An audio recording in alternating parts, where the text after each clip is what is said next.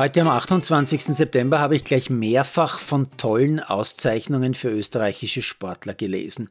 Die Eigner Familie, die sollte man als durchschnittlicher österreichischer Sportfan ja kennen.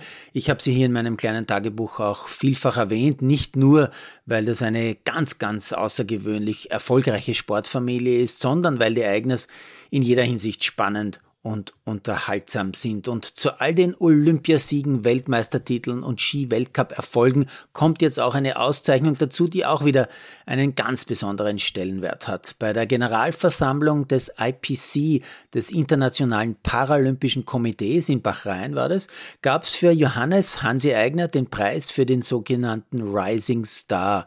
Veronika Eigner hat gemeinsam mit ihrem Guide und ihrer Schwester Elisabeth den Breakthrough Award gewonnen. Noch nie zuvor hatten Österreicher diesen Preis gewonnen.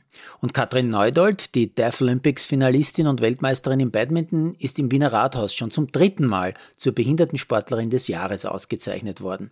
Für einen IPC Award kommt sie ja nicht in Frage, weil, was allzu viele Österreicher nicht wissen, Paralympics und Deaf Olympics sind zwei ganz unterschiedliche Events. Bei den Paralympics starten mehr oder weniger alle Behinderungen, sind alle Behinderungen zugelassen. Bei den Deaf Olympics dürfen ausschließlich schwer hörgeschädigte Menschen starten. So wie zuletzt auch mehrfach in der ORF-Sportsendung Ohne Grenzen werden die Gehörlosen aber als paralympische Sportler fälschlicherweise bezeichnet. Ist leider komplett falsch. Gehörlose sind bei Paralympics nämlich nicht zugelassen.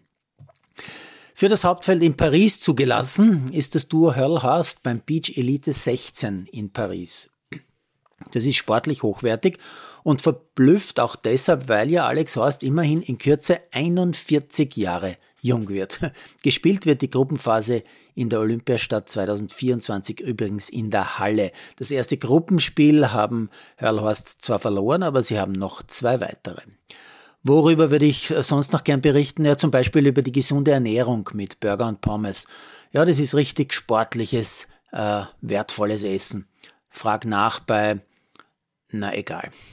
Sepp Stracker hat, weil er ja seit seinem 14. Lebensjahr in den USA lebt, sicher auch schon den ein oder anderen Burger gegessen, aber 100% nicht, weil er sich nichts Vernünftiges leisten kann.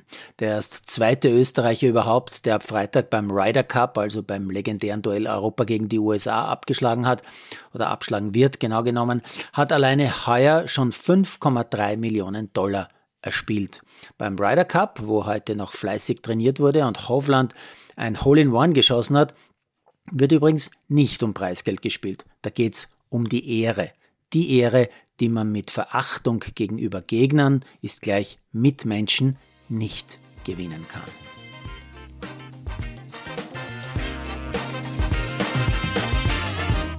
Produziert von Malderino Chiesis.